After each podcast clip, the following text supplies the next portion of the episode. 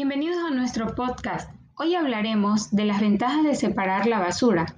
Y ustedes ya comenzaron con el reto de si cada persona pusiera su granito de arena y se suma a separar la basura que produce a diario, la cantidad de residuos que se depositan en los rellenos sanitarios se reduciría ampliamente y se fortalecería la utilización de las tres Rs, reducir, reutilizar y reciclar. El problema de la basura afecta a todos y se calcula que cada persona genera 1.4 kilos de basura al día. Esta acumulación de desperdicios implica una serie de problemáticas para la salud y altos costos económicos tanto para el gobierno como para los ciudadanos.